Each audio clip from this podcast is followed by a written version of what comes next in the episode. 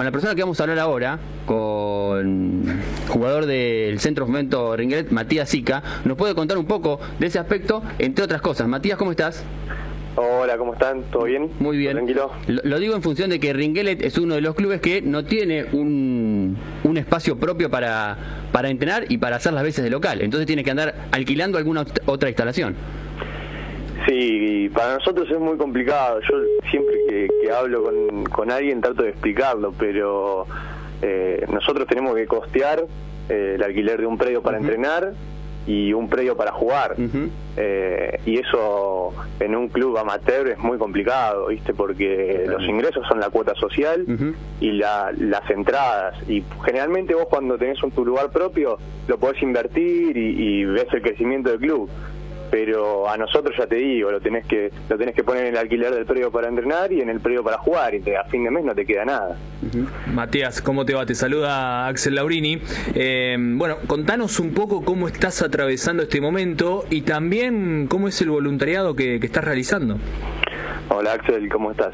Mira, eh, el momento trato de llevarlo de la mejor manera, que eso es una situación rara, rara. La verdad que yo hablo con mis amigos y yo me las paso con ellos y estar tres meses allá encerrado eh, sin verlos se me hace complicadísimo. Y con el voluntariado, por suerte, encontré una forma de, ayudar, digamos, eh, de sobrellevar esta, esta situación, que como digo es muy extraña. Em, yo la verdad que eh, soy era comerciante, tuve que cerrar mi, mi local y, y por lo menos, bueno, así encontré una forma de dar una mano, el voluntariado está muy bueno, básicamente lo que hacemos es eh, llamar a los contactos estrechos de COVID positivo y tratar así de cortar la cadena de contagios. Bien, bien. Contanos un poco cómo, cómo se dio eh, esta iniciativa tuya de, sumarte a esto. Eh, hablaste de, ayudar, pero ¿qué más te movilizó a, querer acompañar en este difícil momento?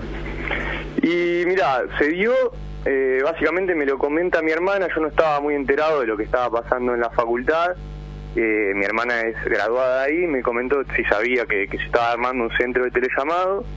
Eh, me mandó el link y yo obviamente ya te digo, estaba, en mi casa, estaba entre un toque bajón, entre que había tenido que cerrar el comercio y todo eso. y bueno, fue ponerme a predisposición de, de tratar de dar una mano. Eh, y ayudar en lo que se puede, que eso es lo que está en mi alcance. ¿Cómo es estar en ese, digamos, frente de, batalla? De decir, bueno, estoy, estoy ayudando directamente a, poder, bueno, acompañar a, tanta gente.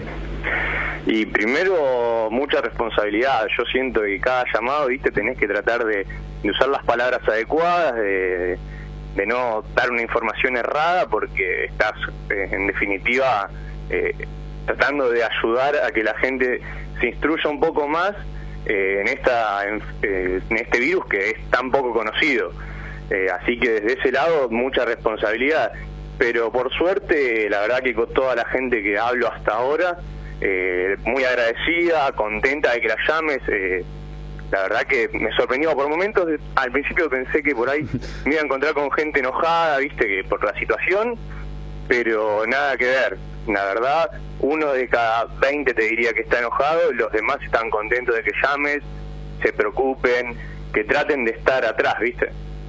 Qué, interesante y qué, bueno que pueda sumar y, y, además para Santiago es mantener un poco el vínculo que él tenía en el club con la gente que compartía. Hoy el club no funciona, entonces eh, eh, esta tarea que está emprendiendo del voluntariado social eh, relacionada a los contactos estrechos con personas positivas de COVID-19 tiene un poco que, que para él reflotar esas sensaciones, ¿no, Matías?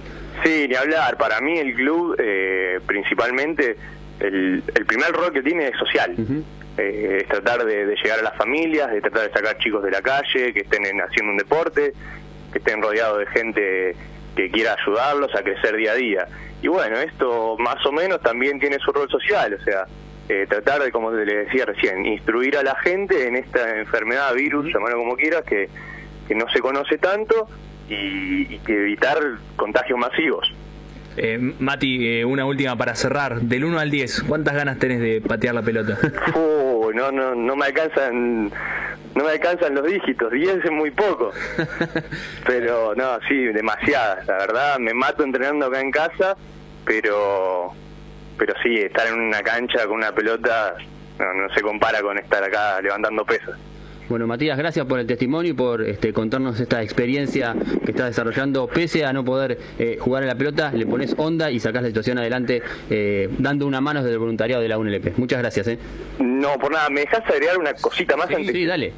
Eh, estamos, mira, desde el club, eh, estamos, no sé si están al tanto de la situación de Tony Herrera, uh sí, sí, que está en Bolivia varado. Lo compartimos en la semana en las redes. Bueno, eh, lamentablemente ayer nos comunicamos con él, viste, tratamos de estar al, cerca de él y nos comunicó que desde el club le, lo van a echar del departamento, Uh -huh. así que eh, nada, estamos tratando de juntar plata para que se vuelva lo antes posible, él tuvo que pagar cuatro pasajes de mil dólares cada uno y igualmente no lo dejaron abordar del avión, así que nada, desde el club estamos tratando de juntar plata para mandársela porque no tiene un mango y nada, eh, ver cómo hacer para que se vuelva. Así que cualquier persona que se pueda que pueda dar una mano o se comunique conmigo o con el club y, vamos a ver qué se puede hacer. ¿sí?